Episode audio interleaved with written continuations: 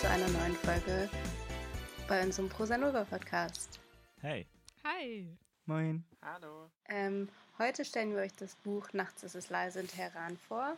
Und heute haben wir auch einen Special Guest, einen Ehrengast, den Armin, der ähm, Nahoststudien in Marburg studiert und auch Teil des Prosanova-Teams ist. Magst du dich vorstellen, Armin?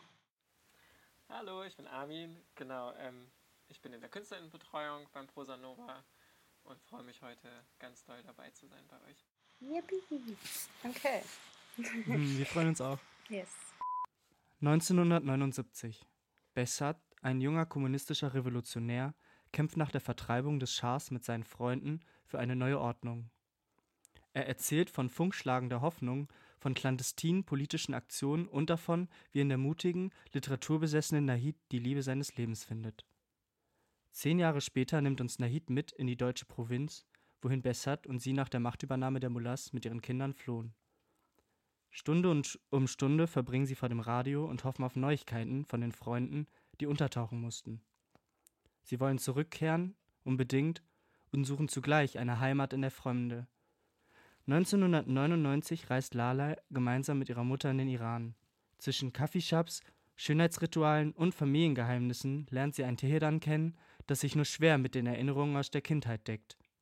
Ihren Bruder Mo beschäftigt ein Jahrzehnt später der Liebeskummer seines Kumpels Tobi mehr als die pseudo-engagierten Demos der deutschen Studenten. Doch dann bricht die grüne Revolution in Teheran aus und stellt Moos Welt auf den Kopf. Shidar Basiar gelingt ein dichter, vielstimmiger und mitreißender Roman. Über die Autorin Shidar Basiar ist geboren 1988 in Hermeskeil, studierte literarisches Schreiben in Hildesheim, bevor sie nach Berlin zog, um ein Doppelleben zu führen. Halbtags ist sie Bildungsreferentin für junge Menschen, die einen Freiwilligendienst in Brandenburg machen.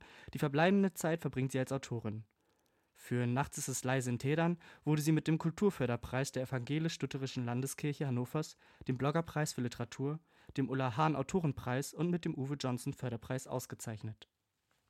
Dann vielleicht etwas zum Buch. Also Nachts ist es leise in Teheran ist die Flüchtlingsgeschichte der iranischen Familie Hedayat mit den Eltern, äh, mit den Eltern Bessat und Nahid sowie den Kindern Dale, Murad und Tara.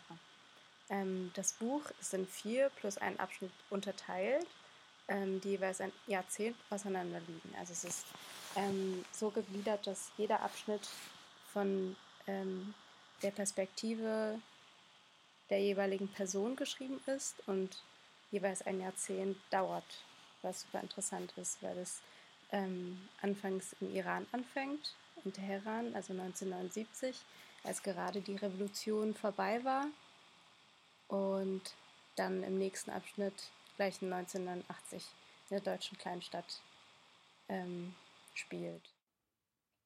Ja, die Autorin behandelt ja auch eben einfach so dieses Integrationsthema über Generationen hinaus. Und das Buch ist ja auch in vier Kapitel unterteilt, also aus verschiedenen Perspektiven.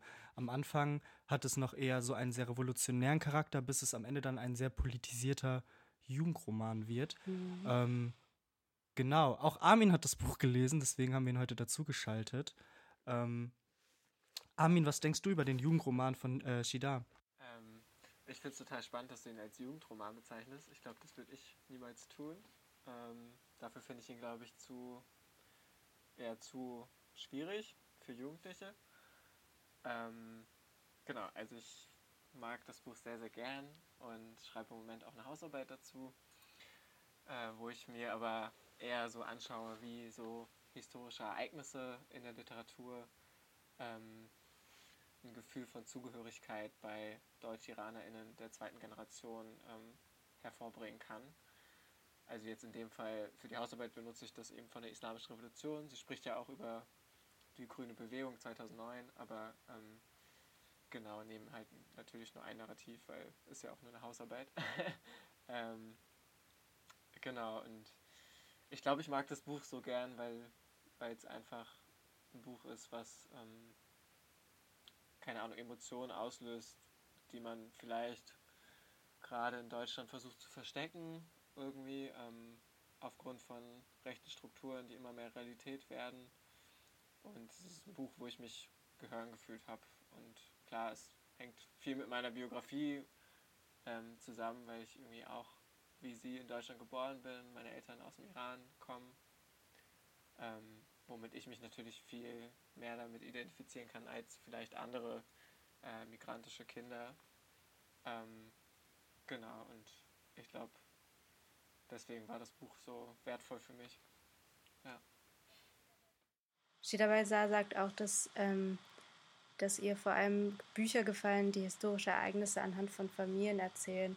Und ich glaube, das Interessante auch bei Nachts ist es leise in Teheran ist, einmal diese ganz, also diese vier verschiedenen Perspektiven, einmal die Elterngeneration, die äh, nach Deutschland kommt und dann die Kinder, die in Deutschland eben aufgewachsen sind, in der Kultur der Eltern, aber auch in der neuen Kultur. Ähm, und das sind so Identifikationspunkte, die ja für viele auch anknüpfbar sind. So. Ja, also so das Leben in der Diaspora dann hm. auch beschreiben oder eben für diese Sichtbarkeit sorgen. Armin, du hast eben gesagt, äh, du würdest eher weniger sagen, dass es ein Jugendbuchroman ist. Welchen Punkten würdest du das festmachen? Ähm, ich glaube einfach, dass es für, also je nachdem wie jung, aber ich glaube für jetzt sehr junge Teenager, ähm, dass viele einfach noch diese Diaspora-Momente noch nicht verstehen konnten, weil sie selbst noch nicht mit sich selbst irgendwie ähm, sich damit auseinandergesetzt haben. So, ich will, ich will jetzt gar nicht das pauschal so sagen. Es gibt bestimmt Kinder, die da irgendwie weiter sind und ähm, Kinder, die da irgendwie, irgendwie länger brauchen, aber ähm, mhm. viele von euch sind ja auch POCs und ihr kennt das ja vielleicht auch, dass man, ich habe ja meinen eigenen Rassismus auch erst später verstanden und das als Kind mhm. ja nie hinterfragt. So mhm. höchstens gemerkt, okay, irgendwie werde ich anders gelesen, aber ähm, konnte ja nie den Grund dafür finden. So. Und das kommt ja alles erst später mit, mit Wissen, was man sich aneignet. Ähm, genau, ich glaube, deshalb würde ich es nicht pauschal irgendwie als Jugendroman bezeichnen. Ähm, genau. Also was ich ganz spannend finde, ist, dass ja viele Romane, die in der Diaspora spielen, diesen Topos haben, also dieses Thema, dass man eben über mehrere Generationen hinweg erzählt. Das ist insbesondere bei vielen subsahar-afrikanischen AutorInnen, die ich kenne oder lese, der Fall. Und da wollte ich dich fragen, äh, weil im Iranischen gibt es ja, oder beziehungsweise äh, im, es gibt ja eine Tradition der Schriftsprache, die es ja zum Beispiel im Subsaharan-Afrika eben nicht gibt, wo, wo es dann eben darum geht, überhaupt eine Geschichte aufzuschreiben. Und wie wichtig du dann das Neuschreiben der Geschichte bewertest oder ob es ein Neuschreiben oder Umschreiben überhaupt für dich ist. Hm, du meinst jetzt zum Beispiel im Beispiel der Islamischen Revolution oder? Genau, zum Beispiel. Mhm. Ja, ich finde das total spannend, weil tatsächlich sehr, sehr wenig Literatur von Menschen, die selbst die Revolution mitbekommen haben, existiert. Also die jetzt im Exil leben. So. Und ähm, ich habe da auch mit der Autorin äh, drüber geschrieben ähm, und genau, also sie hat es selbst auch gesagt, dass ähm, die zweite Generation, also wir praktisch ähm, jetzt vielleicht die nötige Distanz dazu haben und deshalb darüber schreiben können und gleichzeitig emotional noch so sehr damit ähm, verbunden sind durch irgendwie die Erinnerungen und die Erfahrungen unserer Eltern oder anderer FamilienmitgliederInnen. Ähm, aber eben, wir haben die Distanz, die Menschen, die, da mit, die das wirklich miterlebt haben, vielleicht nicht haben, was es zu schwierig macht, darüber zu schreiben, womöglich. Hm. Genau, ich glaube, ähm, und ich glaube, dass dieses Neuschreiben total wichtig ist, weil ähm, es irgendwie genau die Stimme hörbar macht, die, ähm, die wir ja haben als zweite Generation ähm, Kinder, die irgendwie in Deutschland aufgewachsen sind und ähm, mit diesen Erinnerungen und Erfahrungen unserer Eltern irgendwie aufwachsen und die aber nie, wir können es ja eigentlich gar nicht nachempfinden. Genau, mhm. also wir waren ja nie dabei. So, ich weiß nicht, wie die Revolution war und das werde ich auch nie wissen, aber ähm, manchmal bekommt man das Gefühl, man wäre dabei gewesen. Mhm. mhm. Das ist auch so, so, so eine Form des Migrations, Migrationserbes Erbe. irgendwie mhm. letztendlich, ne? was so weitergegeben wird, intergenerational, übergenerational, mhm. so ähm, gewisse Punkte. Mhm. Ja. Ähm, ja, und zur Sprache im Buch, die auf jeden Fall auch sehr, äh, sehr besonders schön ist. Ähm, es gibt eine Figur im Buch, die sagt, dass die deutsche Sprache eine uninteressante Sprache wäre. Ähm, darüber hatten wir auch das letzte Mal gesprochen, dass wir finden, dass es in anderen Sprachen, also dass es in unterschiedlichen Sprachen unterschiedlich schöne Ausdrücke gibt. Ähm, und im Persischen zum Beispiel gibt es ähm, den Ausdruck, dein Platz war leer, wenn eine Person nicht anwesend sein konnte. Und das ist auch super schön. Ähm, also ein schönes Beispiel für die Bildsprache, die auch in Shida Baisas Buch ähm, mhm. super schön ist.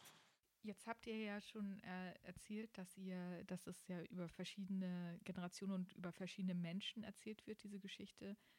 Wie unterschiedlich sind dann die einzelnen Stimmen und schlägt sich das auch in der Sprache nieder? Mm, du hast jetzt auf das Buch auch bezogen, mhm. oder Simone? Genau.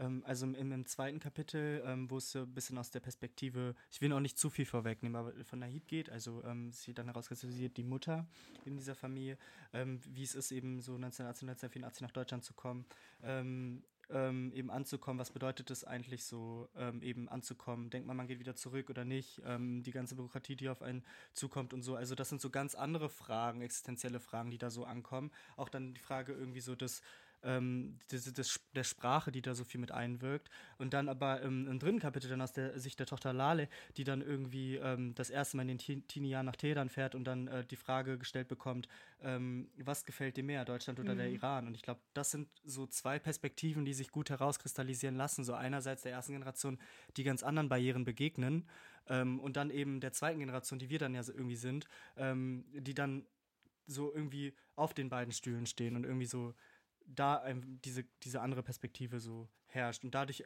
gibt es halt in diesem durch vier Kapitel so gegliederte Buch irgendwie dann auch diese, dieser Prozess oder dieser, diese mhm. Wandlung, sage ich mal, der Perspektiven, die halt sehr deutlich werden. Mh, ja, oder? schon, aber an sich, die Sprache verändert sich nicht, würde ich sagen. Eigentlich. Also es ist nicht zu erkennen, dass es ein Personenwechsel, ein Charakterwechsel ist. Das ist ja auch ganz spannend, weil das ja dann bedeuten kann, dass eben eine Narrative erschaffen wird für nicht nur eine Familie, sondern mhm. einen ganzen Kulturkreis auf gewisse Art und Weise. Oder ist das eine Überinterpretation? Was sagst du, Armin? Nee, ich finde, dass halt das Tolle ist, dass sie eben, ähm, was Dennis angesprochen hat, diese unterschiedlichen Perspektiven reinbringt. Also zum Beispiel auch, äh, wenn man jetzt über das letzte Kapitel von ähm, Morsort, also von, von dem äh, Mordort, von dem Sohn, äh, darüber nachdenkt, der sagt an einer Stelle zum Beispiel, oh Gott, jetzt, ähm, wenn meine Schwester wüsste, dass ich gerade erst wieder gegoogelt habe, wann denn die Revolution gewesen ist. Mhm. Also es hm. gibt ja auch Migrantinnenkinder, die sich eben nicht so sehr verbunden fühlen ne? und erstmal googeln müssen, wann denn eigentlich so ein wichtiges Ereignis für meine Eltern gewesen sei. Ähm, und das finde ich so toll, dass sie irgendwie, sie schafft es, so viele Momente, die wir vielleicht mhm. in unserer Kindheit hatten, in diese verschiedenen Perspektiven reinzubringen. Und ich glaube, wir alle, alle kennen das, wenn irgendwie unsere Eltern von Erinnerungen berichten und wir nichts damit anfangen können. Ne? Und ähm, gleichzeitig halt andere Erfahrungen oder Erinnerungen, mit denen wir uns irgendwie so krass verbunden fühlen und gar nicht wissen, woher diese Verbundenheit kommt. Eben, und, und das sind ja eben so Schnittpunkte, die sich ja ähm, nicht so spezifischen Kulturkreisen eben zuordnen lassen, sondern dann ja irgendwie so übergreifend so für allgemein das Leben der Diaspora dann ja irgendwie stehen können. Also so Erfahrungen, die dann nicht unbedingt die gleichen sein müssen, aber letztendlich so Vergleiche sich ziehen lassen. Also mhm. wenn Armin jetzt zum Beispiel von dem spricht, von dem er gerade gesprochen hat, dann nicke ich mit dem Kopf, obwohl es eben nicht genau diese Erfahrungswelt ist, von der Armin spricht, aber eben so Parallelen dazu aufweist. Mhm. Ich hatte eben ja äh, das, das gesagt, wo Lalle so in, in Teheran gefragt wird, so was gefällt dir Deutschland äh, besser, Deutschland oder Iran? Seid ihr solchen Sachen, das interessiert mich jetzt persönlich einfach auch schon begegnet, weil ich habe das so, ich, das, ich habe das so ganz oft irgendwie bei so Passagen dann irgendwie, dass ich einfach nur da sitze und nicke und nicht aus dem Nicken rauskomme mhm. und mir so denke, yes, irgendwie. Also frage ich mich jetzt. Ja, also kenne kenn ich auf jeden Fall auch so dieses ähm, Verlangen auch Solidarität zu zeigen, indem man sagt, okay, nee, doch Jordanien, bei mir jetzt im Fall, oder Türkei. Ja, also ich, ich finde es halt ganz krass, dass halt einem als Kind so schon diese Frage gestellt wird und genau. man dann irgendwie das antworten soll. Also und was halt auch damit alles zusammenhängt. Also es ist ja nicht nur, was gefällt dir besser, sondern du weißt genug darüber, also über diese beiden Kulturkreise, um ein Urteil fällen zu können. Ähm, und, du, und es gibt auf jeden Fall eine falsche Antwort. Mhm, es ist so, hm, so ein bisschen, wie, wen magst du mehr, Mama oder Papa? ja, aber gleichzeitig auch immer so, ähm, genau, ihr müsst ja auch dran denken, es gibt auch Kinder, die selbst noch nie in dem Land waren. Also ich war noch nie in Iran so und ähm, bekomme die Frage natürlich aber auch total oft und kann sie dann immer damit beantworten, zu sagen, keine Ahnung, ich war noch nie in Iran. Deswegen kann ich es nicht bewerten. Ähm, und genau, ich kenne den Kulturkreis, aber ich kenne das Land nicht und ich habe noch nie in dem Land gelebt. Und ähm, genau, also es ist für mich auch so eine Frage, die ich nicht so gern höre, weil ich denke, ich werde automatisch so gelesen, als wäre ich mhm, da gewesen, ne? was ich noch nie war. Genau, also ich, ich habe mich jetzt tatsächlich auch allgemein eben genau allgemein auf diese Frage bezogen. Ähm, äh, Shidas eben in dem Buch dann ja eben so beschreibt, dass diese Begegnung auch ist so der, der iranischen Family dann eben dort im Iran, die dann ja auch eben mit so, mit so einer Brille einem begegnen dann irgendwie und man sich dann ja selber fragt, auch wenn man diese Frage eben nie gestellt bekommen hat, dann irgendwie an, anfängt, Gedanken zu machen, dass man sich ja irgendwo zuordnen müsse, was ja nicht der Fall ist. Und ähm, genau, aber solchen Fragen scheinen wir ja trotzdem alle irgendwie zu begegnen, weil wir eben als solche markiert sind. Mhm. Ähm, ja, weil wir natürlich auch zwischen diesen zwei Welten irgendwie schwimmen. Ne? Also ich werde ja in Iran, werde ich, ich werde von meiner iranischen Familie natürlich als Deutscher gelesen. So, und ich habe einen super krass deutschen Akzent, wenn mhm. ich Persisch spreche. Und den werde ich auch nicht verlieren. Also es ist ja, das ist ja das, was heißt das Problem, vielleicht auch das Geschenk von uns, irgendwie mhm. Diaspora-Kids, ne? dass wir eben irgendwie in so einem Raum zwischen diesen zwei Welten leben und ähm, genau, und irgendwie zu Deutschland gehören, aber auch zu dem anderen Land. Ja, und also, äh, was du gerade sagst, finde ich auch super wichtig mit dem ähm, Privileg, das damit auch einhergeht, weil es ja schon so ist, also in Südafrika, äh, ich bin zwar nicht sprachlich markiert, weder im Englischen noch im Deutschen, aber ich werde trotzdem von meiner Familie in Südafrika als Deutsch wahrgenommen und ich habe natürlich ganz, ganz viele Vorteile gehabt, die sie jetzt nicht hatten. Ähm, selbst diejenigen, die jetzt äh, better off sind oder so. Das ist auch eine Sache, die halt auch schwierig ist, mit sich selbst zu verhandeln. So, also es ist ja auch irgendwo so dieses, warum gerade ich? Ja, oder während der Apartheid konnten zum Beispiel meine Verwandten das und das und das nicht machen, aber ich hatte diese Probleme nicht, zum Beispiel. Und ja, das ist ja in Bezug auf die Revolution auch so ein bisschen äh, etwas, was verhandelt wird in dem Buch. Mhm. Was auch interessant ist, ist, dass ähm, Shida ja ähm, auch erst mit C also im Alter von zehn Jahren in ähm, Iran war und dass es, ähm, dass sie einfach weiß, wovon sie schreibt. Also es ist zwar keine Autobiografie oder kein autobiografischer Roman, aber ihre, ihre Biografie spielt sehr wahrscheinlich eine große Rolle. Also man merkt es an den Schilderungen, man merkt es an ihren Beschreibungen, an ähm, die Art und Weise, wie sie sich in die Protagonisten auch einführen kann und ähm, auch wenn es kein autobiografischer Roman ist. Ich wollte noch ganz kurz was sagen zu dieser Frage, ähm, mit was, also siehst du dich eher als deutsch oder als äh, iranisch oder was magst du lieber? Es schwingt ja auch etwas mit, was für mich zum Beispiel nicht mitschwingt, nämlich so ein ganz krasser anti-muslimischer ähm, Rassismus, wo man sich dann noch mehr entscheiden muss, weil man sonst eben auch als feindlich oder mit feindlicher Intention gelesen wird. Ja, also das ähm, ist, glaube ich, eine, eine sehr schwierige Sache auch. Also wenn man diese Frage gestellt bekommt und dann ganz klar ist, wenn mhm. du jetzt sagst, ich identifiziere mich mehr mit dem Iran, dann äh, projiziere ich alle radikalen Elemente, die dazugehören, äh, für mich als rassistischen Menschen auch darauf. Also meinst du die Verbundenheit dessen genau. auch mit Religiosität und dann den Stereotypisierungen, die ja. auf dem eben beruhen und eben ähm, dem dem Wegdenken, was ich halt super wichtig finde, vielleicht nicht eben nicht nur auf den Iran, sondern eben auf diese ganzen Gebiete zu beziehen, auch auf die Türkei etc., mhm. dass man nicht davon ausgehen sollte, dass es sich um einen kulturellen Staat oder sowas handelt, sondern dass es ganz viele verschiedene Strebungen sind, Völker sind. Also dass es keine Homogenität so sozusagen ist, sondern genau. eher heterogen. Total. Und es gibt ja verschiedene Gebiete. Es gibt im Iran noch so ein, äh, das kurdische Gebiet, das bis dann hin zum Irak irgendwie ausstreckt, dann eben äh, in der Türkei auch. Es gibt ähm, SunnitInnen, AlevitInnen, KurdInnen, JesidInnen. Also so es sind ja ganz viele verschiedene Versionen. Und darüber hinaus auch noch SchiitInnen. Ähm, und es gibt ja im Iran auch eine große jüdische Gemeinde, was halt viele Leute immer total ähm, irritiert, wenn sie das das erste Mal hören. Ja, und jetzt eben nochmal auf, um auf die Sprache äh, mit Deutsch und Iran, etc. Äh, zu kommen oder worüber wir eben gesprochen haben, eben allgemein Sprache, ähm, Bilingualität. Also wir sind ja irgendwie, glaube ich, ähm, die, die wir jetzt darüber gesprochen hatten, über das Leben so als Diaspora-Kid, ja auch irgendwie bilingual aufgewachsen. Und ähm, im Elternhaus haben dann meist die Eltern ja mit uns irgendwie so die Muttersprache gesprochen. Wir haben im Grundschulalter, im, im weiterführenden Alter dann eben auch die andere Sprache gelernt. In so ähm, Integrationsdebatten ähm, wird ja auch eben über dieses Bilingualitätsthema viel gesprochen. Natürlich aus irgendwie teilweise auch fragwürdigen Perspektiven. Und dann ist da ja eben so einer der Großpunkte, dass im Elternhaus eben auch schon Deutsch gesprochen werden soll. Wie steht ihr dazu? Also als Linguistin finde ich, ist das Quatsch und kann das auch belegen anhand von Literatur und Studien. Also es ist einfach so, dass ähm, sich dadurch nichts verbessert oder verschlechtert. Also es ist eher so, dass wenn die Eltern sich nicht sicher fühlen in der Sprache oder mit dieser Sprache sich nicht identifizieren können, dass äh, wenn man jetzt von so Sachen reden möchte wie Bildungsstand etc., wo ich auch ein bisschen kritisch bin, aber sagen wir, wir wollen das, dann zeigen eigentlich alle Studien, dass es eher schlechter ist, wenn sie nicht auf den, ja, also wenn sie halt nicht auf der Sprache zum Beispiel mit ihren Kindern ähm, lesen können, auf der sie äh, gerne mit ihnen lesen würden. Und äh, natürlich gibt es dann auch die Möglichkeit, dass unter Umständen, wenn man zum Beispiel mit einen hohen sozioökonomischen Status hat, die Sprache aber nicht spricht, könnte man zum Beispiel sich überlegen, jemanden einzuführen, der dann äh, Nachhilfe in der Sprache gibt. Ich kenne auch ähm, ich habe auch iranische Freundinnen, bei denen das der Fall war, wo die Eltern jetzt zum Beispiel äh, Persisch gesprochen haben, aber dann die ähm, sie von Anfang an auch immer so einen Tutor hatten, der mit ihnen dann Deutsch gesprochen hat.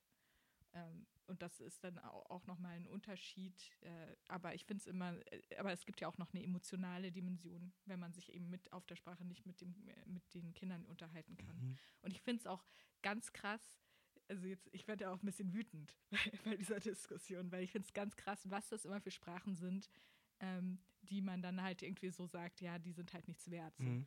Also ich meine, bei, wenn ich Englisch spreche, ich habe genau dieselbe Situation, aber mir hat nie jemand gesagt so, oh, wie, wie blöd, dass du zu Hause Englisch gesprochen hast als mhm. Kind. Ja, dass diese, diese verschiedenen äh, Sprachen dann eben auch irgendwie so unterschiedlich kategorisiert bzw. Ja. gewertet sind. Gewertet. Also habe ich eine französische Mitschülerin bei mir auf dem Gymnasium gehabt, die natürlich selbstverständlich 1 zu 1 Betreuung bekommt, weil sie ja so süß französischen Akzent hat, aber dann die ganzen anderen Diaspora-Kids, die aus kurdischen Familien kommen, aus äh, türkischen, alevitischen Familien kommen, aus anderen Familien kommen, aus, mit denen Farsi gesprochen wird oder mhm. Russisch gesprochen, wie auch immer, dass es so eine Art Dämonisierung ist, die da irgendwie so passiert. Also dem bin ich definitiv auch begegnet, würde ich sagen. Also ähm, auf dieses Bingo irgendwie nochmal zurückzukommen, ist es ja einfach so, wie hätten meine Eltern mit mir denn früher als Kind die ganze Zeit Deutsch sprechen sollen, dann hätte ich jetzt ja nur Fehler, also so fehlerhaftes Deutsch irgendwie auch gelernt. Ich meine, ich habe mir das in der Schule angeeignet und bin der Meinung, dass ich mich auch verständlich artikuliere.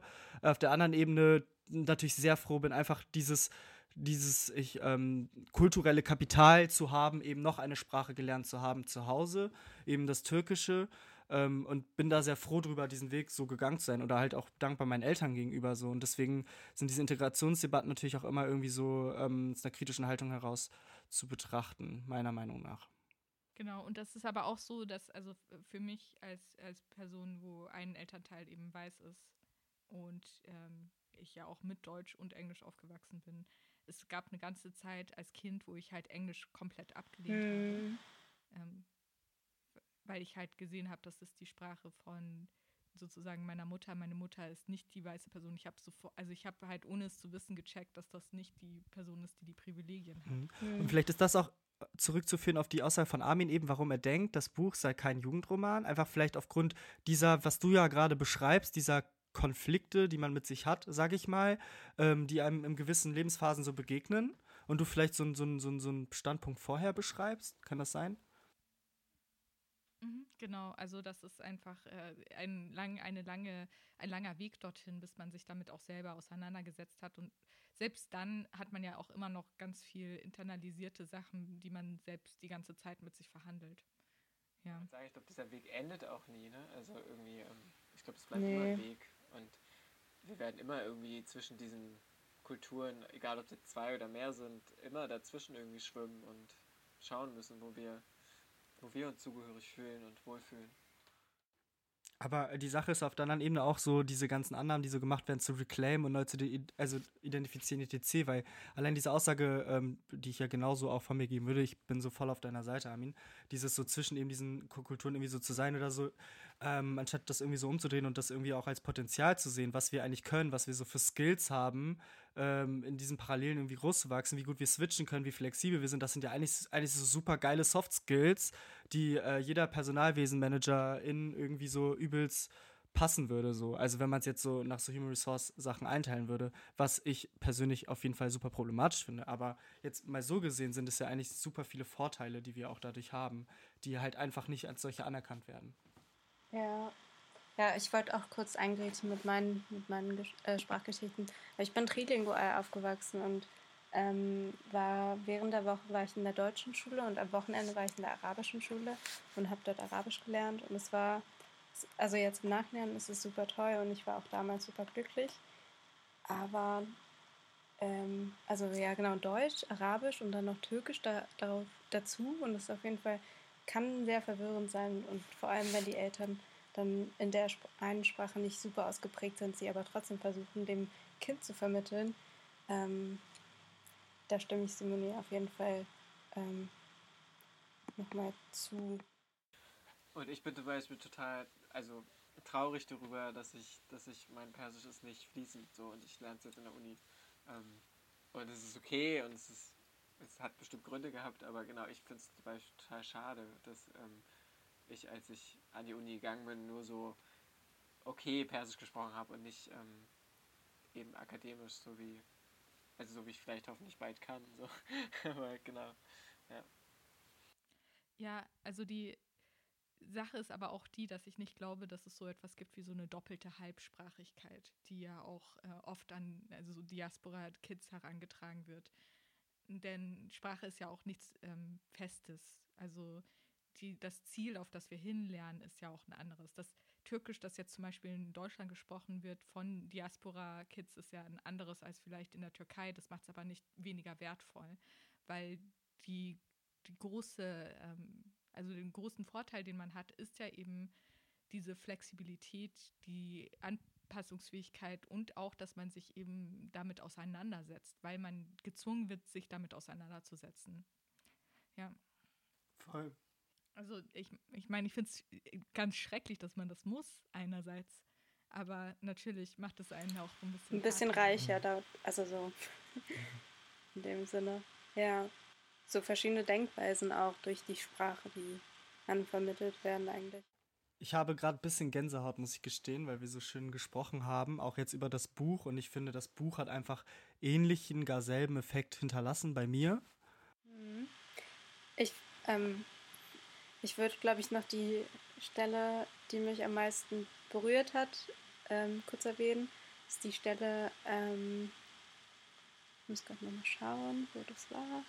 Aber es war auf jeden Fall ähm, dass einer der Charaktere eine Demonstration in Deutschland von linken, linksorientierten, ökologisch, ähm, linksorientierten Demonstranten ähm, beobachtet hat. Und ähm, die haben so eine Sitzblockade gemacht und dann wurden sie auf die andere Seite der Gleise getragen. Und das war Nahid, die das mit dem Gedanken verglich, dass wenn sie das in, im Iran gemacht hätte, dass es total, also im Vergleich dazu voll das Kinderspiel ist hier die Demonstration und ähm, das hat mich auf jeden Fall super berührt. Wir schaffen es irgendwie nie zeitlich unter einer halben Stunde. Ich habe hab auch das Gefühl, ich hätte dazu jetzt auch schon wieder was zu sagen, aber würde einfach vorschlagen, lest das Buch, wenn ihr es nicht schon gelesen habt. Ja, Martin, Martin was? Ja, ich, ich werde es jetzt auf jeden Fall lesen. Das Buch ist ja schon ein bisschen länger veröffentlicht. Ähm, haben wir da noch Daten zu? 2016 ist es veröffentlicht, genau. Im Frühjahr 2016. Hm? Ja, ähm, weiß nicht, ich kann auch irgendwie gerne noch sagen, warum man das Buch lesen sollte. ähm, genau, mich hat das ja sehr bewegt und ähm, ich glaube, für mich irgendwie die schönste Stelle, vielleicht um das damit deutlich zu machen, ähm, es gibt eine Stelle, in der Lole, das ist ja die Tochter, die eben ähm, in Iran geboren ist, nach Deutschland geht mit der Familie und dann halt im Teenie-Alter zurückgeht, ähm, auf der ersten Reise zurück in Iran dabei ist und ähm, sie beschreibt da so Menschen und Gerüche und Bilder, die sie ständig vergessen tut irgendwie in Deutschland, aber immer ganz nah sind und äh, irgendwie in allen ihren Erfahrungen sich widerspiegeln und ähm, das sind so Bilder in dem Buch gewesen, die ich so krass fühlen kann, obwohl ich das ja eigentlich selbst nie erfahren habe.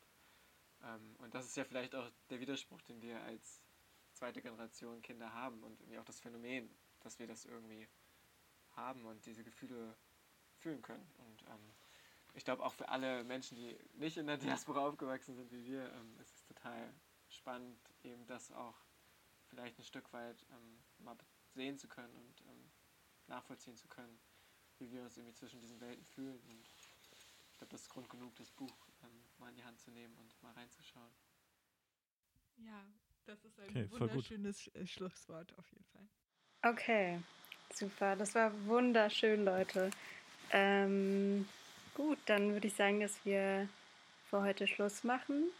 Und nächste Woche reden wir über Ellbogen.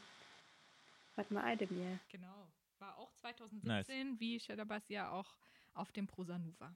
Genau. Und weiteres klären wir nächste Woche. Vielen Dank, Armin, fürs heute mitsprechen. Richtig schön mit euch. Ja, vielen Dank. Danke! Ja, danke, dass ihr dabei seid. Gerne.